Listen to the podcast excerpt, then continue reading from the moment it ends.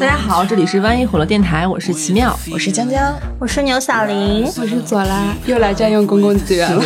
反正可能听众已经发现了，我们的主播是流动岗，流动红旗帜，倒也没有这么流动，反正我没这么流动过。其实我们很多个主播的，对吧？还有很多个大家都没有见过。对，后续还会出现，后续可以翻牌子了。好的，那么说一下我们今天要聊什么呢？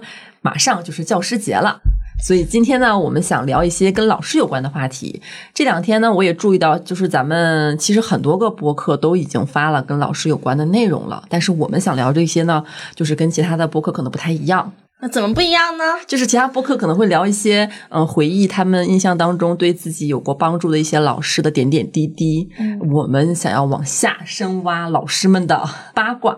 所以我们今天的主题是。对不起了，老师，我们想说点你的闲话。对不起，老师，那不用先道歉吗？听这个标题，咱们要聊点道德沦丧、人性的扭曲，感觉其实就没那么严重了。但是就是一些八卦，就是一些严重的，这么严重吗？就上学的时候，就是大家会就是你在底下私私下谈论的一些不能马上台面来说的，可能有一些有损师风师德，但是当然也有一些好的部分啦。我私下会学各个老师不同的怎么咳痰的，给同学们学。那你今天要展示一下，就是有点恶心呀。算了，但是每个老师咳痰的时候真的不一不一样。你简单说说。我要是拍上短视频，我就是另一个周美美。我跟你们讲，就是我们高中时候的。历史老师他是一个干净利落、雷厉风行的人，所以他每次都是嗯站起身，然后走走出教室门，打开外面的窗户，然后啊呸，就是那种，就是一个唾沫一个钉儿的感觉，你知道吧？然后呢，我们政治老师呢，他的嗓子咽炎是真的不太好的，所以他那个痰吐痰的过程是非常的绵长的，有一种韵味感在，所以每次都是酝酿很久。救命啊！对我们的听众身心健康感觉受到了一些损伤，吐到 我脸上了，已经 开场全退，真的是。但是可以从老师的吐痰节奏，然后判断老师的风格，有点脏这一段，对不起大家。还好还好，大家把刚刚卡痰那一段忘记。对我是一个来自教育世家的小女孩，我的姥姥、姥爷，然后舅舅、大姨、小姨，我爸、我妈都是老师。我有个问题，他们都是什么老师？我姥爷是校长，然后我姥姥好像是当时学校的工会主席，然后我小姨现在也是。我爸就比较厉害了，我爸呢，他他在我上小学之前是特殊教育学校的老师，他会哑语，他就是跟哑巴嗯交流很顺畅。嗯，之后上小学之后，他调到了我们那儿的教委。哇哦！所以我小学的时候，每次都是我爸站在后面听课，然后就有就有一种不知道哪里来的虚荣心和自豪感。对不起，你在学校应该地位很高吧？但是就就是这种情况，我爸和小学们的嗯老师校长关系都很好，所以我被盯得更紧。我就是更要做个乖乖女，不能给爸爸丢人。我想象中老师家的孩子应该也是会蛮紧张的吧？哦，每天都被自己爸妈盯着。小学时候还好，上初中我我在我我妈妈教我，妈妈是我的班任。我妈是学的化学本科，然后但是她教的是数学，她会是那种徒手画图的那种老师。你妈回家会给你开小灶吗？我妈不会，但是有一天早上我们俩早饭的时候会探讨数学问题，我我就跟她讲，我说这个地方。班级同学都没有听懂，他们都不好意思跟你说。他说：“这有什么听不懂的？”我说：“不信你今天去提问，肯定没有几个人会的。”就这样。你是我害怕的那种同学，你把你把同学给卖了。不是，我也会为同学谋福利。比如说，我说：“哎呀，今天下雪了，我同学们都特别想要体育课，但是他们不好意思和你说。”他说：“那有啥的？”我妈说：“那有啥的？那就给呗，正好你们和其他班级可以来个雪上足球运动，足球运动，大家都可开心了。”就这样。所以后来我们班那些长得特别帅、喜欢玩球的男。生都会偷偷的说：“那个牛小林，那个啥，今天咱能不能要一节体育课呀？” 你是老师跟前的红人，然后我就说：“行，没问题，我这就去给你要去。” 确实为大家谋福利了哈。对，就是谋福利了，教育世家。但是我没有选择老师了。那你数学考多少分啊？最后 我数学啊，我高考数学考挺高的，考的应该是一百三以上。不愧是数学老师。但我语文考的不好，语文才考一百零一百零九，好像是。缺个语文老师的父母。是，但是我从小到大最喜欢的还是语文老师，嗯数学老师就是面对我妈当我班任，我会有点紧张。但是我进他班之前的时候，班级里其他老师都说说什么，哎呀，你怎么能教自己女儿呢？你这样那个自己女儿教自己女儿教不好。但我感觉在我这儿还行，哎，为啥会说教自己女儿会教不好？会觉得班级同学都会孤立我，然后再一个会觉得嗯不舍得打，不舍得骂，但是我妈并没有。该打打，该骂骂。有时候，但是我下课那时候我还比较喜欢撒娇，会坐到我妈大腿上搂大脖儿，啊，这是什全班都能看？见吗？大家都能看到。然后班级同学就说：“你可别恶心我们了。氛围还挺好的。”氛围还挺好的，主要是因为我不会打小报告什么的吧，嗯只会为大家谋福利。那你是班长吗？我不是，我是英语课代表，这么近的关系都没落过官儿，不可能当班长，当班长责任太大了，也不好意思说，而且当但是班长这个对关系就太明显了。太明显了。关系户哈。对，嗯那我想问一个问题，一个非常挑战的一个问题。嗯你给你家里的这个这几个教师，你对他们的教学能力排个序。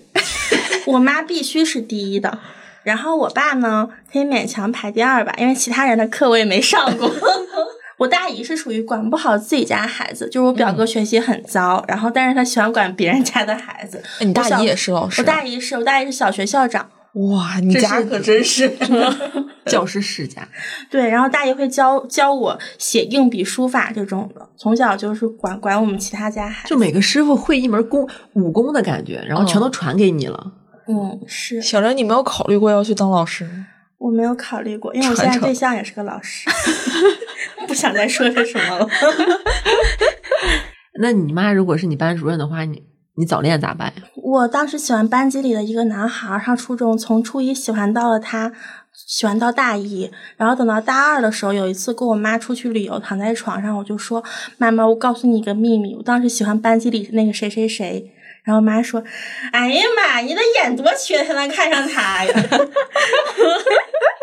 当时他那个小孩就总淘气嘛，然后我妈就就会留他和他家长聊天儿，然后我就一个人坐在那个窗台上等着他们。然后有时候那男孩跟我一块儿等，然后因为家家长和我妈在里面说话，然后那个时候我就有点嗯 心悸动的感觉，心悸还心动？心心悸。然后那个男孩唯一一次送我回家是送，主要是送我妈回家，但是我记一辈子。你妈说了一些这个男生的话，让你下头了吗？没有，就是那男孩跟我妈关系还挺好，就是有时候会调皮捣蛋，就是哦嗯关系还挺好的。后来还总去回去看什么的。我每次听小玲说这些事儿，就感觉她的家庭真是幸福美满，当代家有儿女。伤痕都在你们看不到的地方，都是内伤。然后我家亲戚其实也有一个是当老师的，但是就是正好画风相反。她是我的四姨妈，也是我的，她也是我从小到大的童年阴影。就我四姨妈，其实准确来说，她的职业是教师，嗯但其实她也教不到我们，她其实算是大学老师。嗯但是以前是大专，后来就变成了本科，然后他现在好像应该已经是副校长级别了。嗯但是我从小到大就特别怕他，因为他总是能给幼小的我说教说到哑口无言，而且包括小的时候。就是可能你小孩嘛，多半都会有一点点这个调皮捣蛋，或者是有总会有一些不太想听父母话的那种时候。但是他和我爸妈的处理方式就不同，可能普通爸妈就是骂你，然后顶多胖揍你两两两下，然后大概是这种状态。然后他不一样，他是说教式，他是那种 PUA 式，洗脑，给你。对洗脑式，他会有那种毅力进质问式，嗯说你这样做对得起你父母吗？窒息，我已经窒息了。就是，我就跟你说一个这个事情，我其实觉得挺奇葩的，就是他会以每一次对我这样说教之后，我满脸是泪，然后在那里非常愧疚，说我真的知道错了。然后他在得到我这样的一个反馈之后，他就会非常心满意足，就是嗯，孩子哭成这样了，就是真的知道错了。哦，所以就是在我们家会有一个非常畸形的状态，就是我爸我妈，特别主要是我妈，就一旦和我有一些什么矛盾，就是让我听话但我不听的事情，在一些就是反正僵局的时候，我妈处理不了的时候，我妈就会请外援，就会请到我这个四姨，然后他就会组织一些，比如说什么鸿门宴啦之类的，就是表面上醉翁之意不在酒，然后把我邀请过去，比如说，哎呀，今天我们家炖了红烧肉，然后你们家过来吃吧。年幼的我，然后就屁颠屁颠就去吃了，脑子里面就想着红烧肉，然后结果往那一坐，吃吃呢扒饭呢，然后突然间他就开始这个话头就开始往我身上转了。一般的开场都是那种，哎呀，我最近我有个朋友，他女儿最近就是什么什么样的事儿，哎呀，那个结局啊可不好了，刚开始就是不听父母话呀，怎么怎么样，怎么怎么样，然后他现在就是日子过得可不好了，吃亏了吗？可不吗？马上这个话头就是渐渐渐渐的就开始转到我身上了，然后我妈就会说：“可不是吗？前段时间那个江江，然后怎么怎么样，然后也也有这样的不听话呀。”然后说：“哎呀，是吗？”会以这样的成年人的一种话术围剿，然后就会包包括我，然后就基本上这样的饭就是只能吃到一半。双口相声，哦，啊，挺吓人的吃的太压了。对，就是他俩会那种就一唱一和，旁边还有什么我四姨夫，还有我爸，然后还有我哥。我哥一般就是闷头不说话，因为他一般这种情况就是我们俩还是在某些时刻是一种非常底线的同盟状态。你哥可能心里想着，还好说的不是我。对对，他他一般不会说话，但是我我姨夫我爸就会在旁边，哎呀是啊是啊，嗯是啊，然后就是就跑，然后基本上就是我一个人，然后面对着四个大人就在那里被训。感觉像群口相声，嘿，这可不是嘛！然后刚刚是那个于谦儿，对对对对对，我还有可能是于谦儿他爸，王大爷。就反正就是挺童年阴影的，而且就是你小的时候，本来就是家长长辈，包括老师，其实对你来说是一种权威，然后这种东西就是压迫在你的身上，你你你觉得你很不舒服，但是你又不敢违抗，甚至开始自我怀疑，那是不是真的是我有问题？就比如说，我之前就我和我妈很争一个事儿，我不喜欢就是她不敲门儿，不敲我房间门儿就直接进来，或者是直接推门进来，我就说你能不能尊重一下我的个人隐私？然后你能不能敲门再进？然后这个事情，我姨就拿一句话就把我堵死了，她说。这电视上都说你们这十多岁的年轻人都是阳光少年，阳光少年怎么你们的生活里面怎么还能有不阳光的地方呢？然后我说啊，就是年幼的我听到这句话，我就哑口无言，就是就是会有这样的一很多这我样的时刻。喜欢月亮姐姐，我就必须要不那么阳光的时候。然后包括还有一次是上大学，就是我大学放暑假回家，然后正好也是办那个身份证，当天就是化了一个比较全的妆。时隔半年，在遛弯的路上遇到了我四姨那一家，她一开口就是：“哎呦，你这妆怎么化成这样啊？正经女生谁化你这样的妆呀？”啊，然后当场就是我父母就特别尴尬，其实当场我还行，但是我父母就会觉得特别尴尬，然后就说：“哎呀，像我们那些老师家庭的女儿都不会化这样的妆，她们都是淡妆，那口红都是淡淡的粉色，然后说这样的妆只有社会上那种不正经的女人才会化。”就是主要是这个话，它对我的影响其实当场影响不是很大，因为我跟他也怼了这么多年了嘛。但是我爸我妈就会觉得特别难为情，当着这么大家这么多人，然后回家我爸就训我来着，说你怎么能这样怎这样？我反而是觉得这个事情让我觉得很受伤。嗯，就感觉一个就是家庭里面，如果哪个亲戚是老师的话，就像你爸妈可能会觉得你司仪说话就还是有点分量的，对他特别有权嗯威。教育家长的那种。对对对对嗯对，就是他身份地位都比较高，他的话就是很自然的在这个家庭里面影响都特别重。是，嗯嗯，哎，左拉，你有这样的事儿吗？我这讲出来好难受啊，是是很沉重的，还是很很就有一点沉重，就这个事主要是发生在我哥身上，就是我爸的发小是一个老师，是一个高级中学的老师。然后当时我哥呢，他就是打篮球打的特别好，他初中的时候就打的特别好，就去省里比赛那种。然后他初中可以被保送到我们那儿最好的高中嘛，我爸就跑去问他长得一定很帅吧？也没有，然后我爸就跑去问他的那个教师发小，就就问他怎么看。我当时跟我妈都觉得，就能保送到最好的高中，为什么不直接去，还要再去问一嘴？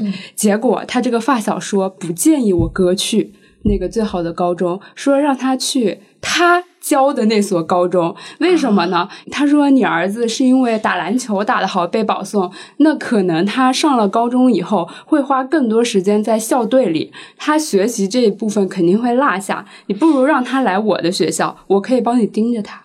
我爸就听了，然后我哥就就没有上那个最好的高中。我天呐，那后来走体育特长生物吗？没有，我哥上了高中之后，就是去他发小那个学校上高中之后，那个老师就是想方设法让我哥就是放弃打篮球这件事。教练，我想打篮球。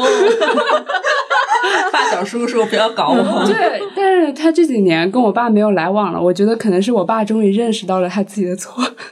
哦，哎呀，觉得会有一部分老师，就是他会有一些很根深蒂固的一些刻板的想法，而这种想法其实，嗯，在他看来，可能他觉得那是很正确的一种观念，但其实有的时候会伤害到很多孩子的整个的一个人生发展。都说全面发展，他咋还让孩子瘸腿跑呢？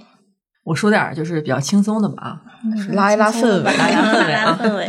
就是你们小时候有没有被老师罚过呀？我被老师扇过耳光，哇，你这个等会儿说，你这个太典型了。来又 就是 想哭。我上初中的时候，我们班主任不对，应该是从小学，不知道为什么东在东北，我们那个小小的县城的老师都有一项独门的技术，就是撇作业本儿。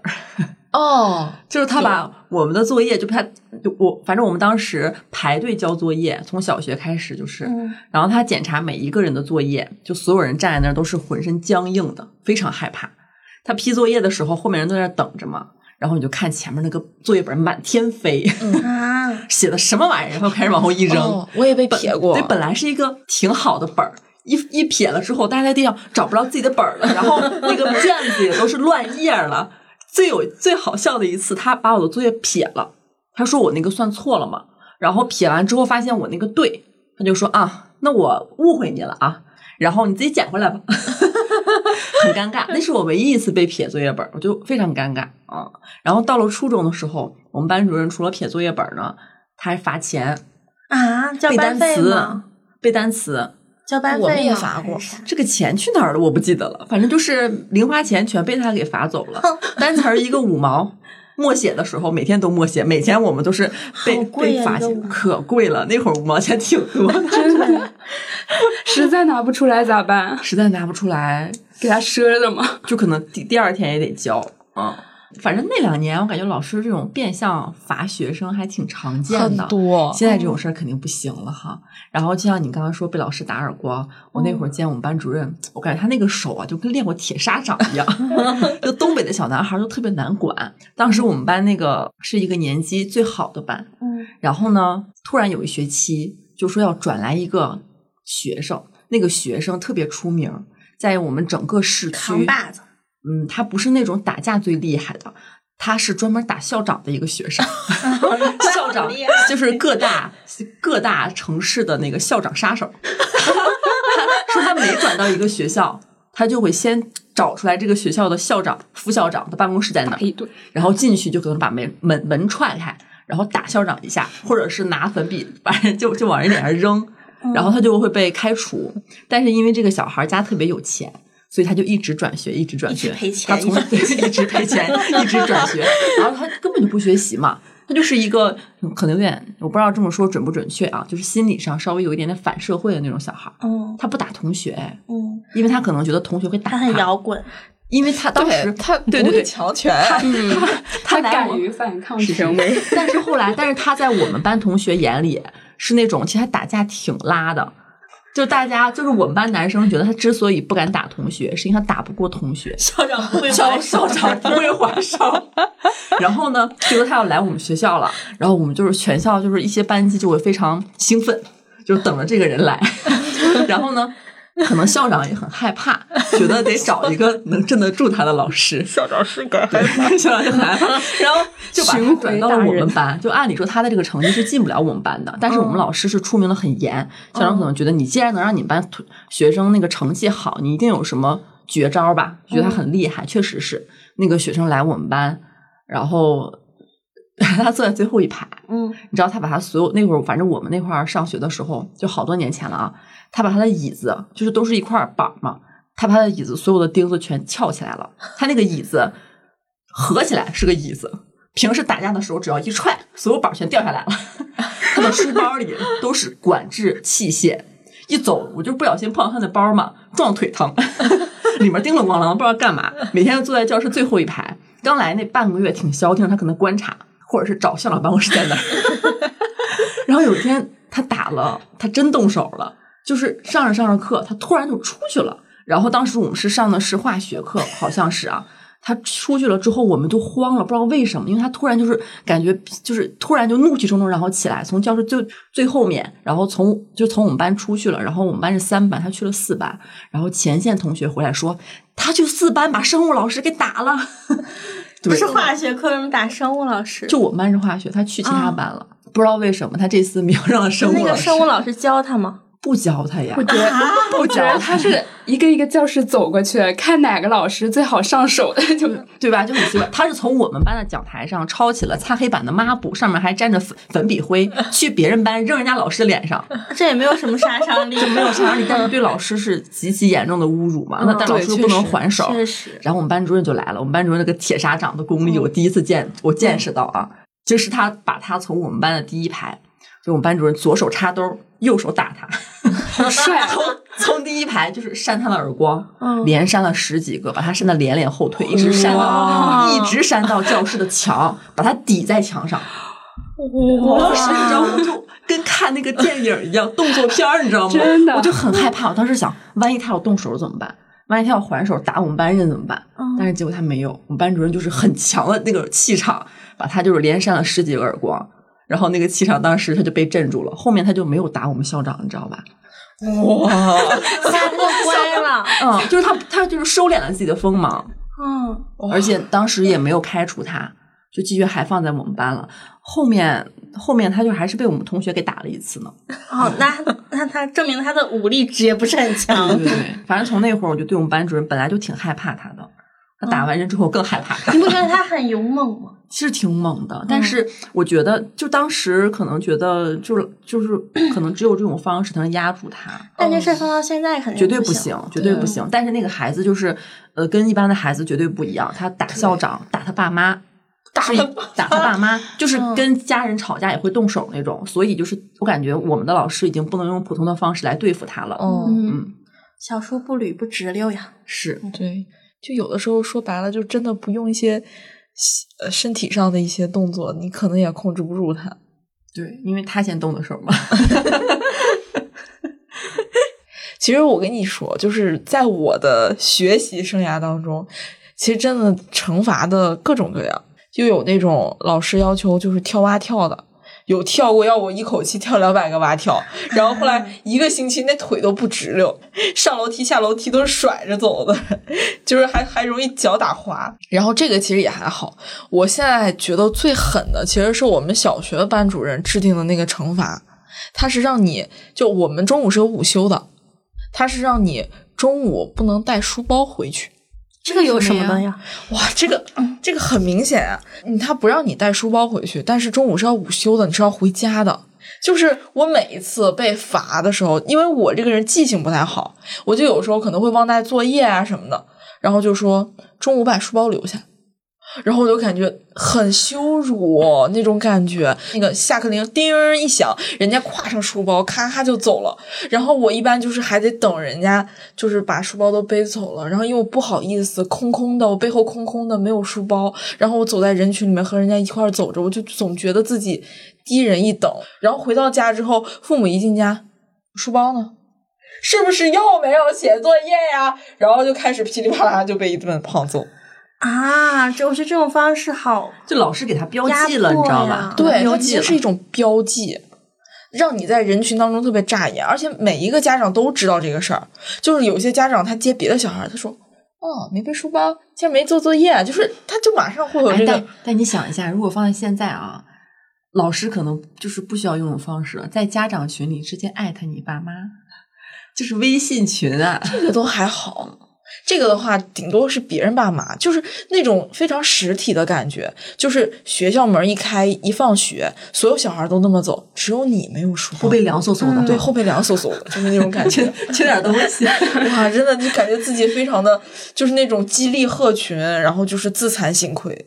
鹤立鸡群我。觉得好，我知道，我特意改的。激励鹤群，真的特别哎呀，你找个跟你一样没书包的俩人背靠背一起出去。洗澡，两个人，两个人，你你一个右手，他一个左手，一块儿回家。背靠背拥抱是吧？哎，你这个找作业，我想起来一个事儿，也是也一个挺尴尬的事儿啊，就是我小学五年级的时候，就是上课，然后老师要检查作业，我没写，嗯，但是我感觉所有人都应该有有有过这种经历吧。我说我忘，我说我带了，但是我找不到了。那嗯老师，我们老师就是见惯了这种我我们老师说不，嗯，带了吗？带了。你确定你带了吗？带了，写了哈，写了，那找吧。然后我就开始找，我找了半堂课。我在我在我在找一个没有的东西，你知道吗？我还要演的很真，哎，就是找找找找找，一堂课四十分钟，我找了二十分钟，你知道吗？我作业了，我作业了，书包地上，然后同桌，你看看你书桌，你凳子底下就一顿找，然后主要是大汗刚开始还是找的很有激情的，嗯，就有一些表演成分在里面。后面找累了，老师，我是因为我站着找，就目标也很大，也很尴尬。你演，你自己知道是是假的，你知道吗？那是我第一次撒谎，就感觉我脸通红在那儿找，然后我们老师就是。根本就没有 没有在意我，拿我当空气了，但我找我的，就很惨。我从反正就是从那儿以后，我就不敢说我带了，就是没带，就是没写没带。他说你回家吧，那我就回去找吧。哎，你们还能回家吗？其实不能，上上着，不能。我一般都会说我没带，刨去这个演的成分。但是老师会觉得你没带，其实就是默认你根本就没写。哦，然后就会让我留书包，然后我就后背空落落。也总比在我在课堂上表演强吧？无实物表演，咱就是说，就是反正针对咱们，反正老师们都有挺多高级的这种招数，是是是，体罚都比较低级了。我被老师惩罚过背《孔雀东南飞》全篇，我这特我背下来特自豪。就是当时是我我有一种较劲儿的心态，我们高中语文老师就点嘛，就是学习好的前我们班级的前五名，然后说来其他同学只背节选啊，来我点到名同学要要背全篇，小红、小明，然后小王。然后当时呢，我就我就有点气，然后我就回头跟我后桌说话，我就故意唠嗑，然后老师他说：“哎，牛小玲。”你说你用这种方式吸引老师注意力，对，因为我特别喜欢他，然后我就想凭什么只有吸引他注前五个人对凭什么呀？我说我也可以，我的意思是我也可以，然后我想要接受这种惩罚，你好特别。然后结果放三天假回来之后，他们学习好都没有背下来，结果背下来了，想象那个场面还挺长脸的，真的。特别长脸。嗯，你是老师喜欢的那种聪明学生，我不是。我跟你说，我小学的时候就是作业没写，老师拿了一本那个草稿本给我说，你把这本草稿本给我抄完，就是把作业抄上去，整本要给我抄完。嗯我回家之后一个晚上怎么可能抄完一本草稿本？我写一页撕一页，写一页撕一页，然后就是撕到那个那个订订书钉嗯就已经掉下来了。我我第二天就拿着一本就破破烂烂的本子给老师，老师就已经无语，就是对我就是无语。哎，你们有抄就抄单词的时候用三根笔写过吗吗？哦，有有这当然了，这都是 上学的时候一些技能。我们小时候那个还有一年级的时候吧，还要练字帖嘛。然后我不喜欢练字帖，我就把水滴上去，我就那那张纸不就湿了嘛，字就出来字就出来了嘛。其实它干了之后还是没有，你不会是 滴了水之后，我就交上去了。你真是刻舟求剑，这个天真的掩耳盗铃。这个听到不是我听到你浇水的地方，我我会有些期待，就是一些什么发明技技术在里我们都。不知道的一些小伎俩 没。想到只是说我看到了，它就存在了，就是就是又蠢又不好好学习。但是很好笑。就每个假期，我记得语文老师留作业是最多的，因为你要抄写，然后抄课下注释，还要抄翻译。你知道没有那种情况吗？有有上初中的时候，然后要抄一本，然后我就不爱写，我就把歌词本撕下来，然后夹在里面去。哎，你们有过那种暑假作业，然后自己偷偷后面撕几页的吗？这种老师 发现不了，我发现经了但是干干这种事撕撕作业本的事，我老干。我的作业本永远比别人薄。没没印上，那么一页不是，那万一如果要是现场对作业的时候，比如讲这一页你没有怎么办？我看同桌的呀，我真的没印上。而且我不是南方人嘛，我浙江那边就是每年小小时候每年夏天都会有台风，我会在台风那天晚上把我的暑假作业 放在窗给口台风，我太羡慕你们了，真的，太羡慕你们，了。这是天降理由。真的。因为我有两个哥哥，就两个亲哥哥嘛。我妈说我是三个小孩里最让他头疼的小孩。就是台风带走了你很多作业，开学前不许开窗户，以后 原来新闻上这个是真的呀，真的有小孩会这么干。我们真的从小就这么干，就因为那个台风天真的，然后警察叔叔给你找了回来，然后你去警察局满眼写着感谢。警察叔叔说下次把卷子捂好了。你说我真的算 Q，学校管不了我，还得国家来管我。原来这是真的呀！我看新闻，我一直以为这个多大台风，我也以为。是假的原。来你们是你把手伸出去了，经历过台风是吗？没有？我跟你说，那不用手手伸出去，你把那个窗户开一条缝，作业往那一摆，然后过过可能台风来了之后，过个十分钟，你作业已经是一滩烂纸，就是太棒！太喜欢了。我们怎么就没有个台风呢？恨自己没有生在南方。嗯，没有台风，但是我只干过一次，就被我妈骂的呀。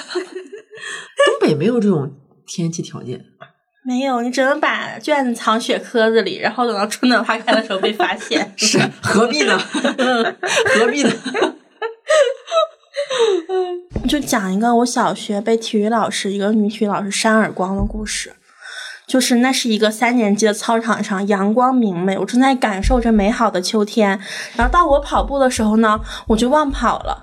然后体育老师穿一个红色的皮衣过来，啪啪给我两个耳光。我的妈呀我们同学都惊呆了，我们班同学说啊，刘小玲平时这么乖的一个孩子，老师从来都没有骂过他、打过他，体育老师怎么能打他呢？都这么想，大家都很惊讶，而且我当时觉得特别丢脸。我要是你同学，我转身说：“小玲，我帮你去告你妈去啊然后我回家就告我爸了，！” 我一猜就是。我爸是教委的。然后我爸就去找校长了，然后就是说，就说就这么大点事儿，至于扇我姑娘两个耳光吗？然后校长说体育课，对，校长说不好意思，真不知道是您家孩子。我爸说谁家孩子也不能这么扇呢。是校长对呀怎么那么不会说话？他俩真的挺蠢的，当时。就这情商还能当校长呢？对呀、然后啊谁家孩子也不能这么扇呀，这对吗？这还小孩，而且又又没犯什么大毛病。对呀你让他接着跑，你你罚他跑两圈不就得了吗？这也行啊。嗯然后对当时就在我心里留下，这是我，这是我学生生涯中最痛恨的一个老对，师。就是当着全班的面这样，真的很尴尬。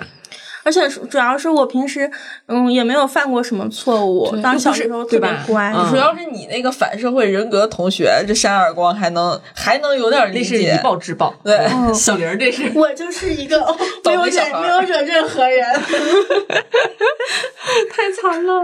然后我第二个讨厌老师是我们初中的语文老师，虽然他跟我妈是很好的同事，但我特别讨厌他，因为初一的时候他让我们写日记。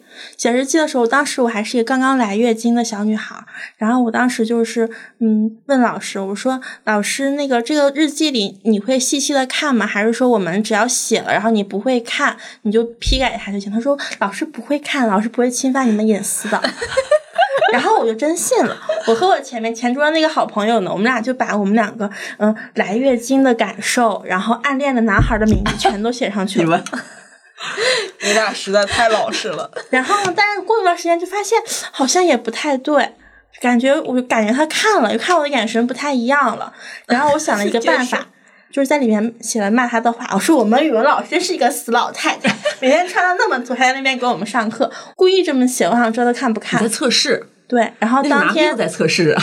下午第二节课，这个作业交上去，第三节课语文老师就来来我们班了，开始骂我们，却开始骂我们。他没有指名道姓，然后就在那说啊，让你们写日记，还是害了你们了，还骂我，这样。但你说不你应该说，你说你不看，你为什么要看呢然？后从此之后，然后我就知道了，然原来老师说不不看我的日记，不看不侵犯我的隐私是假的。我当时就是太天真了，日记为什么要上交呢？就是他要求你每天写日记要上去，后来就变成了。周记，就是每每周摘抄，嗯，好文好句这种的话可以接受。但是日记，我这辈子再也不会给别，再也不是再也不会写纸质版本的了。纸质版本的了。我想想，小时候写周记，长大了写周报呀。哎呀，别说了，别说了，哎呀，逃不掉呀。这是逃不掉。我也经历过一个，就是同学们起外号哈“死老太太”的这样的语文老师，就是那个老师他年纪有点大。而且是我们初一的时候，其实是有过一个年轻漂亮，然后能力很好的语文老师的。嗯，但是那个语文老师，因为他那会儿我们年纪小，但是我们总听说那个老师一直怀不上孩子，每次怀孕就流产，嗯就是已经是那种连连续性的了。所以他好像就是觉得是因为工作太累了，然后他就辞掉了我们语文老师的职务。嗯，然后就换了这个年纪比较大的这个语文老师，就是我们同学就是一下就有落差感了。我们班的同学就很像《小欢喜》里面那种学生，要罢免他，就是要联名把他罢免。因为上了几堂课之后，他们就说这老师太混了，天天上课讲教案，你知道吗？就是那个教案他都是按字儿读的，就是很明显没有自己的发挥。就是我们同学那么小，觉得觉得这老师教的不行啊，然后他们就是也没有跟家长说，就是想罢免他。他一上课，底下就说话；他一上课，底下就说话。然后一张嘴，底下同学就开始说话，就是他也管不了我们。后来就是同学们就反正就想方设法，就真的把他给换走了。但是那个老师临走之前，在班级还跟我们讲了一些话。当时我当时对又不是感人，就是觉得，哎，怎么办呢？就是我们也没办法，因为如果他再继续教我们下去，我们的成绩可能真的就就不行了。哦，嗯，班级同学有一场自救。自救，但是这老师就是很明显嘛，他年纪已经到了快要退休的那种了，嗯就每天就是来拿个茶水啊，就给你们讲一讲啊那种。但我们同学们的上进心太强了，那我觉得你们这老师其实人还行，弄走了也就弄走了。就是我其实有遇到过类似这种情况，然后我也很想把这个老师给弄走，但是最后没有成功。然后其实他是我初二的时候过来的一个语文的男老师，因为我因为语文成绩特别好。然后包括我的作文，就是反正就是反正就是给那种全年级传阅的那种水平，然后就是反正基本上之前的语文老师都很喜欢我。然后后来是我们之前初一的那个语文老师，她怀孕了，然后她就只能说是不能办没有办法要教我们这个班，然后她后面就慢慢的也得去休产假什么的，然后就换了这个男老师。说实话，就是我这个人真的是非常的客观、公平、公正。我讨厌这个男老师，纯粹是他课上的太拉了。嗯，就是他上课甚至能说很多错别字。你想，一个语文老师，普通话不标准，然后还说很多的错别字，他会把憧憬说成壮景。妈呀！就是还有很多影响咱孩子学习哈，太影响。就是我有时候我对他的反抗，就是是一种情不自禁、情言不由衷。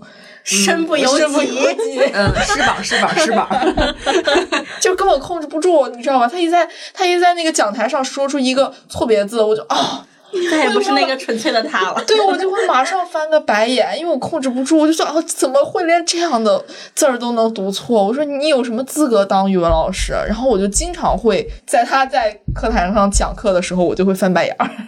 然后呢，他不讲课的时候，我就会跟同学说：“我说这一段这个古文，他居然讲的如此之垃圾，讲的如此之没有意义，他的水平太拉了。”然后我就包括就是我还组了一个小分队，然后让大家一起就是不爽他，然后并且还甚至找过校长，让校长给我们换老师，但是都都没有什么用。不如打校长来的快，给校长一拳，赶紧给我换。现在我觉得对校长还是我们太过于温柔。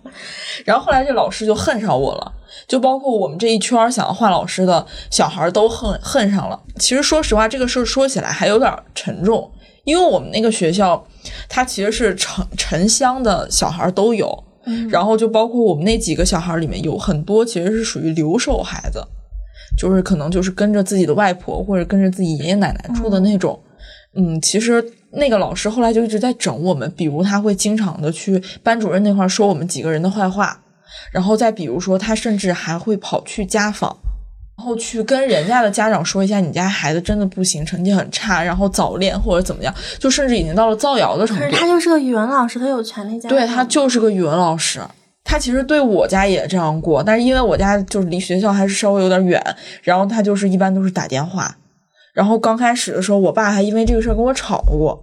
然后我就说他乱讲的，但你知道家长以前就是你很难相信这是个老师在造孩子的谣，他想通常第一反应还是会相信老师，他就会很生气，就觉得我在学校做了很多事儿，但是那些事儿我一个都没做过。就是真的是造谣的程度，然后后来就是还是我妈就是就是脑子比较清楚，然后就是到处又去旁敲侧击打听了一下之后，觉得是这个老师有问题，所以他在我们家这儿撬墙角就没有撬动，但是其实他跟那些就是留守的孩子家里面就是说这种话，包括造成了很多困扰，导致了反正有一些孩子就是当时中考的成绩也掉得很很明显。我还记得当时我有一个初中同学，就是属于他父母之前离异，然后现在的那个家庭也不是很好，就很不在乎他，就不在乎到就家里面有些家务事都是直接扔给他做，就是他做，别人不做，就是有点说实话，我觉得都有点保姆那个意思了。然后就因为这个事儿，觉得这个人不乖，那还不如直接把他送回老家上学好。然后就是真的就直接把他送回老家上学了。只不过我没有受到太多的影响，但是其实其他人受到的影响还蛮大的，所以我特别讨厌那个老师。你说这个老师能力差是一方面，没啥师德呀。嗯对对，我还记得很有一次很清楚，就是他突然间在那里讲课讲课，应该是讲一个什么作业、做习题之类的，讲讲突然把书往那一甩，很有可能又是我情不自禁、言不由衷、身不由己的翻了一个白眼吧。然后他突然往那一甩，然后他就用我们当地的那个方言。然后说了一句话：“我要像让你在这儿混不下去啊！”哦，就是说了这么一句什么黑道教师，然后，然后我黑道教师当时就是愣住了。其实他说完，刚开始我还没反应过来，他是不是在对我说的。过了几秒钟、几分钟，我才反应过来，他应该就是在指着我说的这个话。然后，包括我初中还有数学老师也不怎么样。我初中数学老师会习惯性的对女女同学荡妇羞辱，男老师、女老师男老师啊，就是就我当时和我的那个男同桌关系很好，对，就是之前的那一期里面说过一起上课看黄文的那个男同桌，就我们俩关系很好。然后，但其实我上他的课，其实我是很很害怕的，因为他就是很凶，他也扔过我的作业本儿，然后包括我数学成绩也确实是比较一般嘛，然后所以我其实。属于当时属于那种比较乖，然后比较害怕老师的那种小孩，所以他上课的时候我从来不会说闲话，就是就算我听不懂，其实知识已经进不到我脑子里了，但是我还会伪装出一副我在认真听讲的样子。但是就算是这样，他还是没有办法接受。就是某一天上上课的，他就必须，他就突然间让我去后面罚站，我什么都没干，我在那儿抄笔记呢。他让我你去最后面罚站，然后我就很愣。然后他说：“你为什么刚刚说闲话？”我说：“没有啊。”然后他说你还狡辩，然后后来就是他也不让我去罚站了，因为也不能堂堂课让我去罚站，然后他就会让我的那个男同桌，然后直接坐到第一排的空位去，就是每次上他的课的时候就不让这个男生跟我坐。那好过分，家长不来找吗？好过分啊！哦，就是就是这个状态。然后我还有另外一个女生，然后长得也就是在小时候反正挺标致的，也遇到过这样的。荡妇羞辱之类的，就是就是他会觉得女生会影响到这个男生上课，你明白吗？然后他就他甚至在课堂上公开的说，就是他的同桌学习下降都是因为他在旁边像一个狐狸精一样啊，就当着全班的面说这样的话，对，就是有这种经验。而且最好笑的地方是在于，这个数学老师其实他有开一个课外辅导班，刚开始的时候他疯狂的针对我。就是甚至也说，就是让我说我老影响我的男同桌，然后就说我们俩上课说闲话这种各种这种这种话。但是自从我妈后来给他交钱了，让我去他的课外辅导班写作业之后，他就再也不针对我了，特别明显。想起来了，《夏洛特烦恼》袁弘的老师，感觉就是很像。我看到那个剧情的时候，我就觉得啊，这真的是艺术从生活中来呀。就是我当时上初高中的时候。就还大家还挺流行玩贴吧的，嗯，然后就每个学校都有一个贴吧嘛。我们学校的贴吧上，就是上面几乎全都是我的班主任带过的学生对他的辱骂，就是你可以想象到他有多招人讨厌，多招人恨。然后我来说一下他到底对我对我们做了什么，就是我初一那年冬天，就是南方冬天很冷又没有暖气，我带了条围巾，把他叫到办公室辱骂，他说我。不检点，他说我臭美，他说全班为什么没有人戴，就你戴了。因为我冷啊。对，然后他骂完我，第二天所有女生都戴上了，因为这个事他只骂了我，我也没跟其他同学说。然后第二天更冷嘛，其他同学都戴上了，他也没跟我道歉，他也让大家戴了。但是他骂完我，然后让我在那罚站了一节课。然后这个只是他的一个行为啊，然后他还有其他行为，就是不许我们班的女生穿帽衫，就是啊？为什么呀？为什么呀？他说臭美。然后帽衫帽衫里会藏什么东西？是对，吗？然后不许我们班的女生戴那个 除了黑色以外的皮筋，就红的、黄的、绿的都不行，臭美。就是你你心术不正，你搞这些就是都不是好学生。然后还有，嗯，他警告，就是特别严厉的警告我们班女生，你们别让我看到两个女生手拉手走在一起。他啊，说两个女生招对谁惹谁了？他说。两个女生的黏黏糊糊的样子，就不可能在讨论学习，肯定是在说男生。就是嗯，对，就是我不知道他这是怎么绕到那儿去的，就是联联想到了，对看见你们在在一块走就觉得不顺眼。嗯，然后呢，他为了监视我们，买了个对讲机，一个放他那儿，一个放班长那儿，然后让班长监视我们。一看到这个男的跟这个女生，你们俩打闹的有点过分了，或者是说交流时间有点长了，马上就呼他，他就从办公室冲过来，把女生叫出去骂。就就从来没有骂过男生，就只骂班。长没没挨过打吗？我们班长就是 自动消音了。消音了，消音了。就嗯，然后然后他就只把女生叫出去骂，就是哎，真的，你班长如果在东北啊，肯定要被打。肯定被揍被揍牙都掉了。就反正这些都是小事儿。然后就是当时我们班的女生，就是到毕业的时候真的是抱头痛哭，说这辈子都不想再见要到他反。抗，当时为什么不反抗啊？就当时我是那个还比较反骨的那个人，我不爽他，我就是摆臭脸。他让我干嘛，我不干嘛。然后他打电话给我爸，叫我爸来来学校，跟我爸说你女儿心理有问题，说我建议你带你女儿去看一下心理医生。但就是很哎呀，这种感觉好无力，将将单单的故事感觉。对，家长会选择相信权更有权威性的老师，小孩对怎么解释都没有办法，好难受呀。而且那个时候就你只上初中，就是其实我自己心 心智还不成熟呢，我又没有判断对错的那个能力，对吧？你只会觉得这不对，不应该，对不不应该是这个样子的。但是你其实没有任何的能力去反抗，所以我一直觉得，其实小时候就是你遇到一个怎么说，遇到这种老师，其实是一个影响很大的事情，而且真的是反正挺压抑的。我就记得当时呃初三那年快毕业了，最后一场运动会的时候，那天下特别大的雨，然后我们班有个女生也是被他就是打压到不行的那个女生，就是跑跑八百米吧，跑到最后，他就整个人晕倒在地上，然后他晕倒在边哭，就是有一点点意识，然后他哭的就是脸上都雨跟水，然后他当时我们过去看他的时候，他嘴里在说一句话，他说他好恨那个老师。嗯，就是真的，他是在靠那个跑八百米在发泄，就是他压抑的那些感觉。好像是那种电视里会演到的。对。但是其实咱们就算这么听下来，我是觉得这样的老师在生活中，说实话，我觉得肯定不是个例，或者是肯定不是一个很特别的，然后就这么一两个人的存在。就是最让我反感的是，我上了高中之后，然后这个老师是。他当时带着他的学生来我们高中，就是来我们操场上训练嘛。他要带那些初中生，就是训练备备战那个中考体育中考，就来操场上跑圈。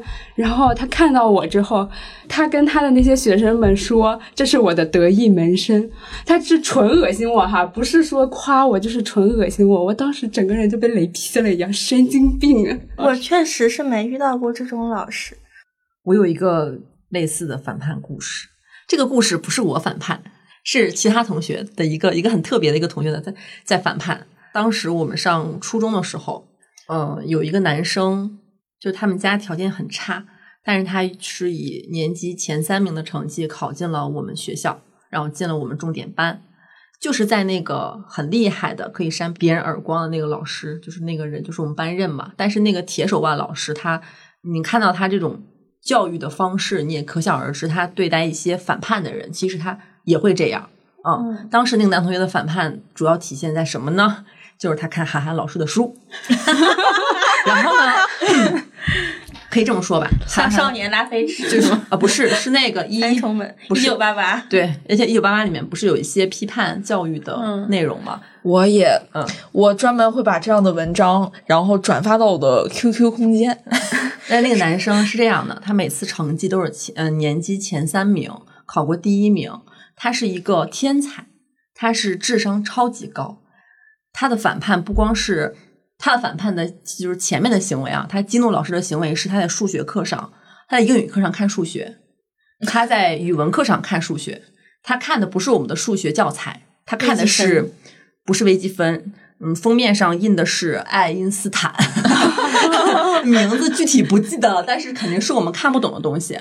老师就是指责他说：“你上课不听我讲，要不你讲。”他上去就可以讲。然后他每次只要是抬头，他提出的问题，老师答不上来。而且我们班级那会儿应该很多学校都这样吧，是按成绩分做的，就是学习好是坐第一排嘛，他不，他就坐最后一排，他就跟班里学习不好的同学坐在一起拉帮结伙，然后学习还特好。但是他很哦这个人好酷就是很哦他很酷，他很酷。他有一段时间就是经常这样，就上什么课都在学数学，自己在那算。然后呢，直到他开始读了韩寒老师的书，开始在班级散布一些韩寒老师的理念。我们班主任终于忍无可忍了，我们班主任重拳出击了，就是向同学们打听，然后搜集证据，说这个男生跟你们说了什么。然后那会儿我们真的都没有看过，那会儿我们初一啊？初一啊初？一没看过，但是我们只记得他给我们传授的那些理念，然后一些同学就是把他讲的话原封不动的跟老师讲了，比如说三流老师啦，然后这个就是这个，我当时直接啊转到我的 QQ 空间。教育体制的问题啦，对对对还有一些教育对体制这些东西。然后呢，但是老师可能也没看过这个书啊，但是在老师的眼里，这些话就是单独被放大之后，我就觉得这个东西是对老师一个班主任的权威的挑战。嗯，然后呢，我们老师就一直在默默等待着一个时机，直到教委要来检查我们学校，然后呢，全校师生必须要穿校服，嗯，他不穿，而且他是到校委教委来的那天，所有领导都是来了，列队欢迎，大横幅拉的时候，所有人都穿着蓝色统一的校服，他一个人穿着自己的红色短袖儿，还一定是红色的，坐在就是站在中间。我们老师就是说，你去卫生间待着吧，让他出去了。等检查完了之后呢，就当着全班面问他你为什么不穿，然后他就就站起来，就还挺酷的，说。就是他说，我觉得你们这是形式主义，哇，然后就长得帅吗？呃，当时就还行吧，就正常，没有没有很帅。他是，这要这要我在，我肯定得追他。我当时 我但是我学生时代就喜欢这样的。但是就是当时以我们的心智，真的是无法进入他的世界的。对，而且当时对我们的一个震撼就是，一个学习这么好的学生，老师都容不下他。就是他学习成绩是完全可以代表我们学校，就是冲到最好的重点学校的那种。嗯老师就是宁可说我放弃你这一个好苗子，我也不能让你搅和了我这一锅粥。所以老汤对这锅 汤因，为其实他这样的孩子，比任何的那种打架斗殴啊，或者是有点小坏那种孩子都可怕。对于班主任来说，对对于学校来说，是，所以就把他劝退了，把他劝退了，把他从我们的一个重点学校劝到了一个很差的学校。然后呢，其实我们呃后面就可能跟他也就同学了半个学期吧，之后他就转校了嘛。我们当时其实没有意识到这件事情到底是一个什么性质的，一直到就这件事情在我心里就埋下了一个种子，我一直默默的打听他，关注他的成长动线。他在那个很差的初中考上了哈尔滨市的一个重点的高中，而且是那种宏志班，哦，就是条件很差的孩子，但是可以凭成绩，然后直接被选走，嗯后来考了什么大学呀？好像是北京科技大学，啊，那还挺好像是北京科技大学。哦，我记得他毕业好像是去了腾讯，嗯，那也会不会再反抗，我们就不知道了。不知道哈，但是小哪吒是不是没了？小哪吒肯定是一点点被磨平棱角，而且这个事儿对我们的影响是，当时我们不理解，但是我们现在长大了，我慢慢就会想起这个人来，觉得他好了不起啊哦，啊，嗯，是，甚至会觉得跟他一对比，那那个时候的我们略显愚蠢了一些。那么大家印象当中有没有那种印象很深刻的，就特别喜欢的那种老师呀？其实我想就是先先说一个我心目中最理想的一个老师是什么样。就我不知道你们有没有看过那个电影叫《死亡诗社》。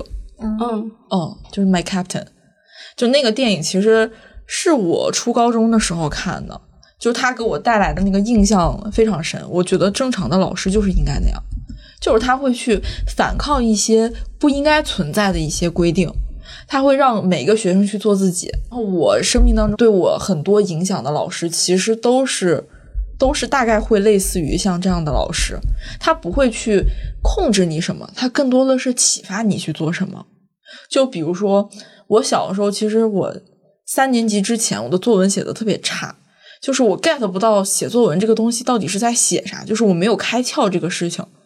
然后就是我姨也教过我，对，就是那个我的四姨妈，她教过我，但是就是完全也不行。然后当时的我们当时小学班主任教过我也不行，就是他们，我觉得他们其实本身也不会，他们的教我就是让我去看一看这个范文，然后去。摘抄，摘抄完了之后改吧改吧，但是其实我根本学不会。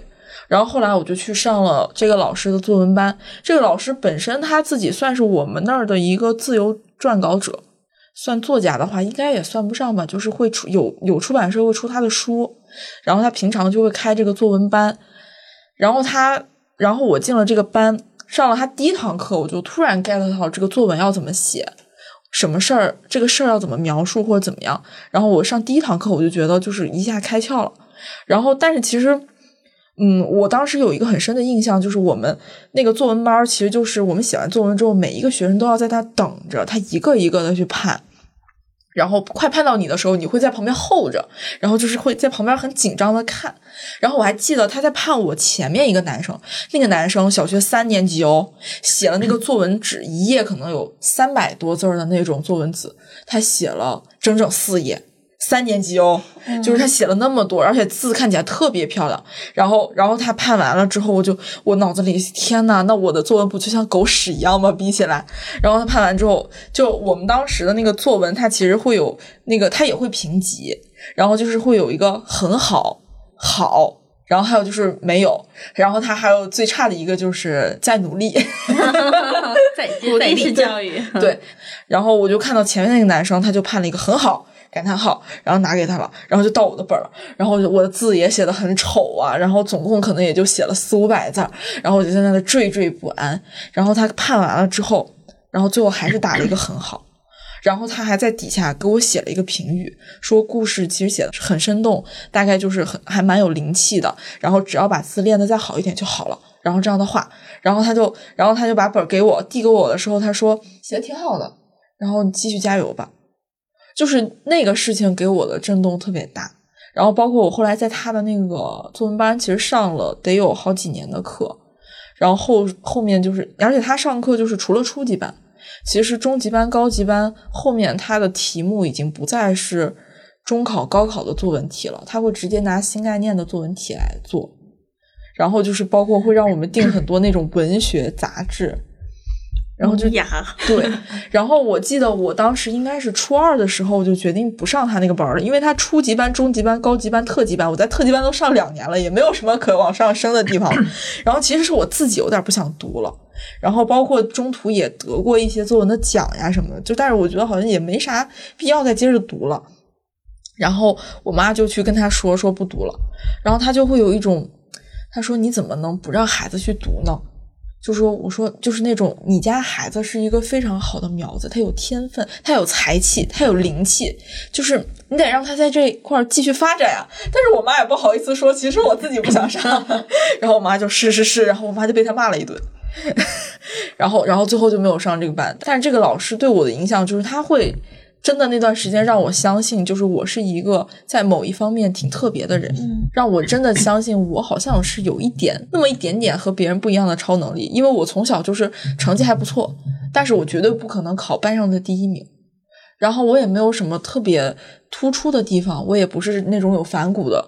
然后平时看着也挺老实的，就是我感觉我就很芸芸众生，就是众多学生当中就是普通的那一个。然后这个时候。这个老师告诉我，你有特别的地方，你可以在这一块儿就是继续发展。我就觉得他对我带来的影响其实很大。点亮了你人生的一盏灯。对，然后还有另外一个老师，其实是我大一的时候的概论老师，因为我是学社会学的嘛，他其实是社会学概论的一个老师。这个老师他给我的感受也是，上课会有很多的引经据典，但是他的引经据典完全是那种非常平实的表述，甚至他因为他是天津人，我每次觉得他上课的时候都像说相声。就是他用说相声的方式去聊一些东西，但是他给我带来最大的感触就是，其实我刚开始上大学的时候，我很迷茫，其实我不知道我自己要干什么，我只知我只是知道我不想干什么，我不想去学那些技术，我不想成为一个普通人，就会有一些这样的想法。然后他会直接告诉我，学这门学科是为什么，就是这门学科的目的，就是为了知道这个世界它有很多的规范。然后你需要去感知到这些规范，然后并且你知道为什么这些规范会成为规范，只有这样你才会知道有哪些规范你需要去接受，有哪些规范你可能它本身的存在其实就是一个并不权威。就是他开始告诉你，你去如何去从一个什么样的思路去思考这个世界的本质。然后他包括他会告诉我，就是大学的目的是什么？大学的目的不是为了让我们以后能找到一个好工作，然后大学的目的也不是为了让大家就是以后能有一个谋生的技能。大学的目的就是让大家获得知识，拥有思辨的能力。就是他会让我突然间对这个世界有更多理想化的思考。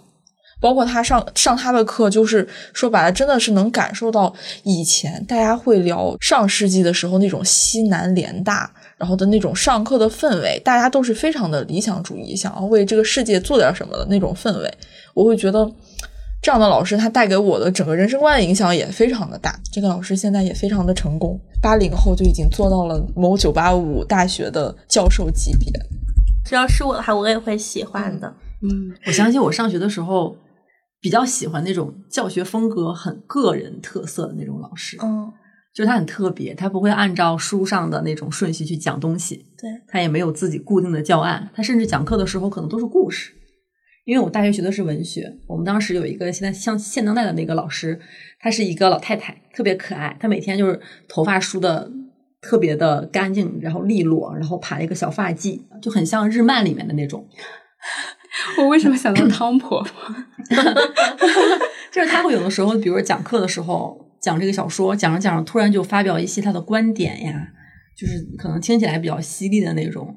我记得有一次是是黄觉和宋佳拍的，嗯，萧红的那个电影，嗯，然后因为萧红那个《呼兰河传》写的呼兰就在我们学校附近，然后他们当时宣传电影的时候就去了哈尔滨，然后我们那个老师就作为。嗯，作家协会的人，然后就去参加了那个首映礼。那会儿我们在哈尔滨上学，我们是没有见过明星的。然后那个老师去参加完首映礼之后，这个老太太回来一整堂课啊就没有讲过课，你知道吧？全程就跟我讲，你们知道吗？女明星就是不一样。宋佳那脖子呀，那身条，她坐那儿就发光。你老师，我当了这么多年老师，我就没有见过这么好看的女明星。她一直在讲宋佳有多好看，就是她形容的非常到位，你知道吗？就在我心里面就。就是种下了一个，就是一个希望的种子。我想说，哎呀，咱也没见过这女明星，但确实是因为她那一堂课都在安利宋佳，我莫名其妙的对宋佳就非常有好感。我觉得宋佳就是一线女明星里最好看的那个，就是我们老师用尽了她的那个华丽的词藻来形容她，嗯，所以我觉得印象特别深刻。老师只字未提黄觉。确实，一个字都没提，就很特别。就是我好像上学的时候，大家会比较喜欢这种爱跑题（双引号的跑题）、爱跑题的老师。嗯，爱扯闲篇的特喜欢。是对，哎，大家还有没有印象中比较喜欢的老师？我高中的时候，前面也说过，高中的时候早恋嘛，然后高三那年分手了，然后就备受打击，就是真的已经上课都上不下去，就是满脑子都想的那个事情。然后我有一次跟他说，我说。我说老师，我真的没办法上晚自习了。我们是硬性要求要高三的时候晚自习必须得上。我跟他说，我真的上不了晚自习了。我可不可以这一周都不上晚自习？但是我如果就是不上晚自习，回家肯定会被我爸妈问嘛。我说你可不可以不要告诉我爸妈？他就跟我说可以。他说但是你不要乱跑，就是不注意你的安全。就你去哪了，你跟我说一声。他说等你心情调整好了，你再跟我讲。好好哦，我哭了，我真的哭了，观众朋友们。真的，我特别喜欢他。那你后来有再回去看过他吗？没有，白眼狼，哎，倒也不是，这就是眼泪啊。我不知道他去就是被调去哪了，因为他确实教的也挺好的，应该是被调去了杭州的哪个学校吧，嗯应该是越来越好了。有机会回去可以去跟老师见见面嘛。嗯嗯，好温情，我好我好爱，因为我我突然想起来，就是刚离开学校那几年，我会对自己特别喜欢的班主任就是心怀感激，就是会记着他，特别是像教师节这样的日子，然后我会给他发个短信。但是大学过了几年之后呢，我就慢慢的把这件事情忘记了。嗯然后甚至上大学第一年放假，我还会跟跟同学一块儿去看他，就是可能我们考了，嗯，就是正常我们考上考上大学了嘛，然后放假回去看他，去班级里面，他还会跟同学说这个是我带出来的学生，人家都怎么怎么样，就是会跟同学们讲，我还看他班级同学。那会儿我们回去就应该就回去了一次，但是后来啊，进入社会了以后啊。就是莫名的有一种把这个一个一个是把这个事情淡忘了，再有一个事情觉得我没有那么优秀，我好像没有必要再回去嗯看老师了。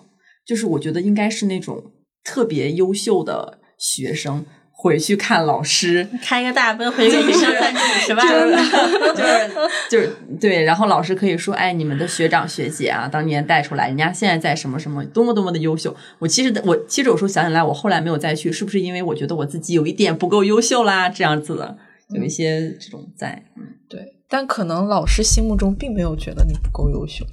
是，可能每个同学只要过去，老师都会很开心。，对，但是你知道，就怕这种时隔了很多年，我去，老师说啊，你是那个 那个，哎呀，我的大弟子就唱 呃，就德艺门生，左拉刚才讲的是他呃特别喜欢的老师嘛，但实际上应该也有人在上学的时候喜欢过，真的喜欢过自己的老师吧？小玲儿，哎，说到我了，说到你了，来吧。对，在我读研究生的那短短三年里，我每两个月就换一个老师喜欢，是暗恋吗？是真的暗恋。我第一个喜嗯喜欢老师是我们研一的时候教摄影的那个女老师，中国传媒大学 老师。这这是公开表白吗？就是他当时上课会给我们有有有一次给我们放了 LGBT 的电影，但是电影内容我都不记得了哈。然后但那那天早八，他穿了一件灰色的秋衣，然后外面是一件风衣。他脱了风衣之后，露出灰色的秋衣，肩膀的线条、锁骨、利落的短发，还有一个老师那种眼镜，举手投足之间透着一种知性女人的美丽。但是她又不是那种很知书达理的女老师，然后她的导师是我们学院的院长，我们学院院长跟我们说，这个老师在年轻的时候也是个非常反叛的女孩儿。然后我就当时特别喜欢她，然后后来我的同学还写了我和她的同人文发到了微博上。我曾经给我的同学写过这样的同人文，就是这种人，就是我当时初中有一个就是和我关系很好的女性朋友，嗯。然后她就是喜欢我们当时的语文女老师，嗯。然后我们那个语文女老师是那种很温婉的，就是黑长直，然后笑起来眼睛弯弯的，然后嘴角旁边还有两个那个梨窝，嗯，就是那种的很很温婉的女老师，然后上课也是那种很温柔，然后就喜欢上了，轰轰烈烈喜欢上了，会在她教师节当天送上十一朵玫瑰花的那种状态，当着所有人面送上十一朵玫瑰花。然后我当时给他们写同人文，写了写了八万多字呢。啊，我同学给我只只写了三千字，你同学不够真挚啊，不够真挚。为爱发电。为爱发电八万字。这可能就是我第一次磕 CP 吧。你们老师知道你们干这种事儿吗？我觉得他应该知道，因为其实那个女生喜欢他，真的喜欢了很长时间。嗯，我其实觉得他感受得到，但是他会很微妙的去，就是又怕伤害到这个女生的心，但是同时又很微妙的，就是把这个关系控制在那个度里。小玲对我觉得当控制了吗？老师其实挺辛苦的。嗯，我没等控制就换下一个老师就这么快吗？就这么快吗？嗯，是因为这个老师就嗯，他嗯上完这堂课之后，然后也没有什么太多的交集。下一次见到他是快毕业的时候，毕业答辩的时候了，答辩的时候就是冷静多了，是吧？就已经很克制，因为中间经历过好几个老师了。然后第二个老师是我们当时的录音艺术那个老师，这个老师的经历就很传奇。嗯，上上第一节课他。他他骑自行车跟人家电动车撞了，然后晚了一个小时来，来了之后就是打理打理身上的泥土，继续给我们上课。然后后来我才知道，他是一个他是一个从江西农村的一个工人，考上了我们学校，然后又当了各种编译啊，反正是很很高的 title，现在有。嗯，然后他的为人很低调，他还不是我们学院的，我喜欢的老师都不是我们学院的。然后我第三个喜欢的老师 是我是我最喜欢的老师，他是我研二的时候，然后有有两门专业课是他的，他是动画艺学院的老师，然后来给我们上专业课。我是研究生三年没少逃课，但是到他的那两两节专业课，我是一堂课都没逃，每次都要坐第一排。我喜欢他在哪儿？他是早上四点钟会起来读书的人，就是从学生时代开始，而且他硕士论文写的是文言文。但是他又不是死读书，他既能阳春白雪，又可以下里巴人。课堂上给我们放三枪，他说：“我其实觉得三枪这片子还不错。”这个老师的 title 就是能能有能有三页百百度百科那么全。然后就是毕业的时候，我还这个老师在微博上写写了一段内容，你要不读一下，趁机表白一下。在你船，我最舍不得的是沈老师。喝酒那天晚上，我羞涩又克制。本来想对他说很多崇敬和感谢的话，可看着他憨憨的样子，我一点都不想把气氛搞得那么悲伤。我没有敢和他挨着坐，隔了班长在中间，会让我更放松些。我安静的听着他讲电竞，讲雨果，讲喜剧，讲悲惨世界里面的歌曲。那时候我觉得真好啊！如果能一直这样听他讲就好了。后来我们碰了杯，我跟他讲，我这几年逃了不少课，但只有他的两门课我一堂没缺过。我没有和他单独合过影，只是在正式答辩那天，让他在我的论文封皮上签了名字，名字就足够了。一如我在西街一教室初次见到他时反复默念。反复默念，如果让我在佛前什么什么五百年，是那种话吗？我反复默念他的名字，因为他的那个第二个字很难写，就是就是一般人不会认识。嗯，你都已经说这么明白了，大家肯定能人肉出来。但是这，咱就是说这一会儿已经表白了好几个老师，三个老师了我了，真的很喜欢这个老师，嗯我很崇敬他。可以可以，下一个来，没了，就三个老师，就三个老师，就三个那我。插播一个八卦吧，嗯就是像小林是呃爱上了三个老师，我是知道一个老师爱上了三个学生，他结了三次婚，三个老婆都是他的学生，然后他每一次离婚都是因为爱上了下一个学生。啊，但这个故事一下就变得就是有点在道德的边缘试探了。擦边了，因。为我是觉得，就是学生喜欢老师，就是如果只是止于喜欢的话，其实这个东西还挺罗曼蒂克的，就是还挺青涩、啊青葱往事。就是比如说像小玲说，她就会喜欢老师，因为其实老师这个身份，包括他本来就是在课堂上要展示他的那种才智的那种魅力点，其实是很容易让就是还没有拥有这样才智的。有年轻的女孩儿其实是会被这个东西所吸引的，所谓的智性恋嘛，就是你会被他的才智，你会爱上他的才智。但其实如果有分寸感的老师，其实他会分辨得出来，就是其实这段感情当中的，就是他会让你自我的去把这个感情控制在你自己的这个位置，他不会自己去说白了，我觉得是有一点点占便宜的。如果去接受这样的一个感情，是，嗯所以保持好距离也很重要。对，就是我是觉得学生和老师之间，特别是老师吧，就是得把控这个距离。学生要是把控不住，可以多换几个喜欢，的没有那么危险的事情了。然后小玲，你是不是还有一些嗯偶然知道的老师的尴 尬事？那我讲讲尴尬的事。第一尴尬的事情发生在我上大学的时候，就是那时候临近大四，快毕业了，我就打开了某购物软件。购物软件呢有那种可以看到你的好友买了什么，我就看到我的一个老师买了个黄书，而且是他主动加我的这个好友。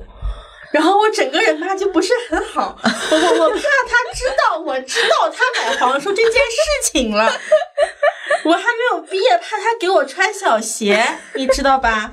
所以我就只能。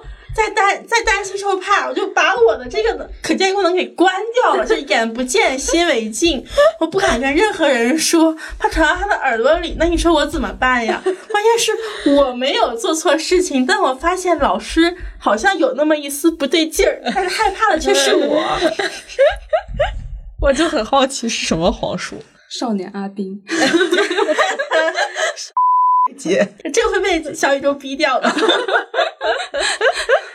就是一一本印满了黄图的书。哦，明白了。哎，我觉得这个事儿真的好尴尬，就是感觉尴尬到死了，我已经。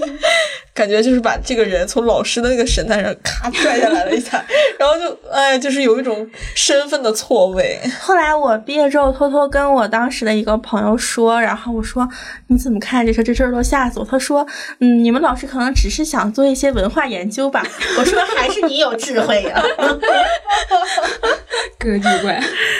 格局观吧，就挺好笑的。我我高中历史老师有一天他走到那个楼道里面，然后黑的嘛，然后他他他不嗯嗯不这样，然后他说要有光，然后那个那一声音还有穿透流浪的灯一下子就亮了，然后从从此这个故事就流传了我们整个年级。然后他是就是那种很典型、很硬朗的中年男人，特别有冲劲儿。就是我前面学咳痰是那种干净利落，一个吐沫一个钉的那个老师。然后呢，他是上晚自习上上课写板书嘛，写写之后突然转过身来，那天应该是喝酒了，转过身来，同学们，我爱你们，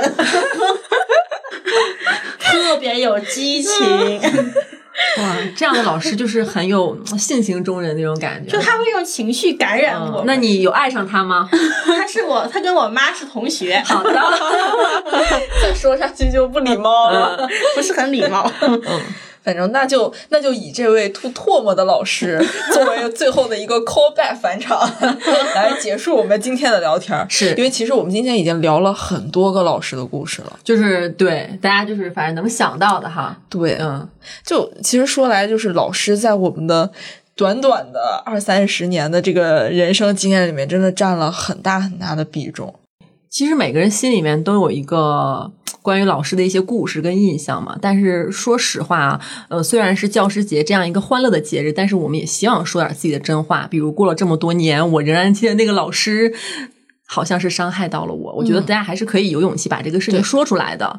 就是过节嘛，大家坐在一起坦诚的聊一聊。包括今天我们也聊了很多好老师，呃，人人都想当好老师，想遇到一个好老师，这都是靠运气的问题。嗯，但是我们碰到一些比较特别的，就是我们想去嗯、呃讲一讲当时这个老师的一些不太好的事情，我觉得这也没有什么的。嗯嗯，因为表面上来说，好像大部分都是好老师，然后这种不太好的老师是少部分。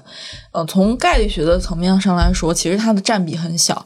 但是这单个老师对到的是正好遭遇到他的学生，那对于学生来说，其实这个影响就会非常的大。它不是一个明面上的一个概率问题。然后就是还是希望这个世界上好老师能够多一些。最后我还想补一个现象。嗯，其实以前是从考大学开始划分好学生和坏学生的未来的人生走向，但现在其实从中考就已经开始了，因为以前是考不上这个。高中的话，你可以花钱去上好的高中，嗯，但是现在来讲的话，你考不上，如果这个城市只有两所高中，你考不上这高中的话，你只能去念职高。嗯，然后在我上初二的时候，有有个地理老师吧，然后跟跟我妈说说那个，我只看你们班前二十个学生，够意思了吧？别的班我我都是只看前十五个，但是那时候我们才初二。初二的时候，然后但是我妈说一句话影响我挺久。她说你讲这个话就很离谱，就是你如果放弃一个孩子，你知道意味着什么吗？放弃一个孩子就是放弃一个三口之家，就是放弃一个家族的希望。我觉得这个话说的很对，也影响了我很久。所以无论是好学生、坏学生，我觉得都应该受到老师的同样的正式的对待。嗯，而且不要以学习成绩论他们人品的好坏，然后。避免像江江和左拉受的那种偏见，嗯就这样。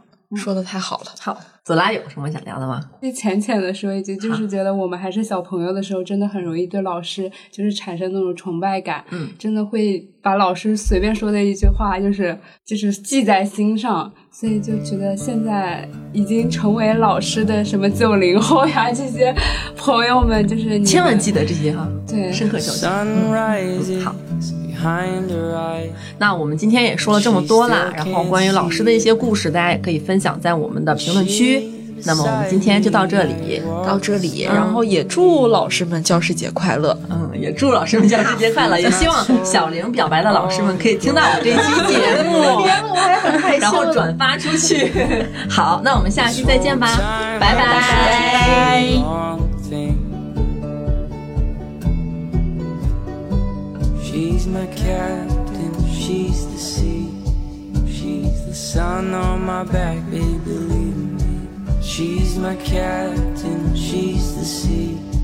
She's the sun on my back, baby.